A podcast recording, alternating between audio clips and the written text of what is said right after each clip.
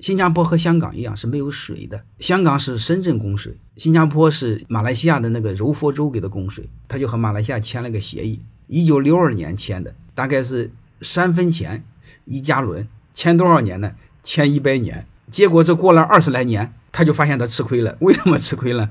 因为香港从深圳买水是马来西亚卖给新加坡那个水价的一百倍。他就不愿意，他想涨价，他发现卖太便宜了，相当于白送，然后要求重新签合同，因为他一签签一百年嘛，那个新加坡就不愿意，怎么要求的呢？新加坡要求是你要老老实实的遵守协议，然后怎么办呢？然后再商量。你看我的逻辑，他娘的，我把水给你停了啊，人家不，人家你签协议了，你不能反悔，你不能反悔就不能反悔，他这个真吃个哑巴亏，人家是先遵守协议，然后再谈利益，我们是什么？只要有一利益，信用是无所谓的，我们很多事说变就变。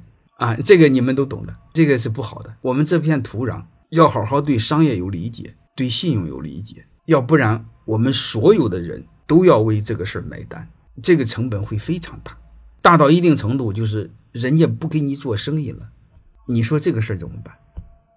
欢迎各位同学的收听，可以联系助理加入马老师学习交流群：幺八九六三四五八四八零。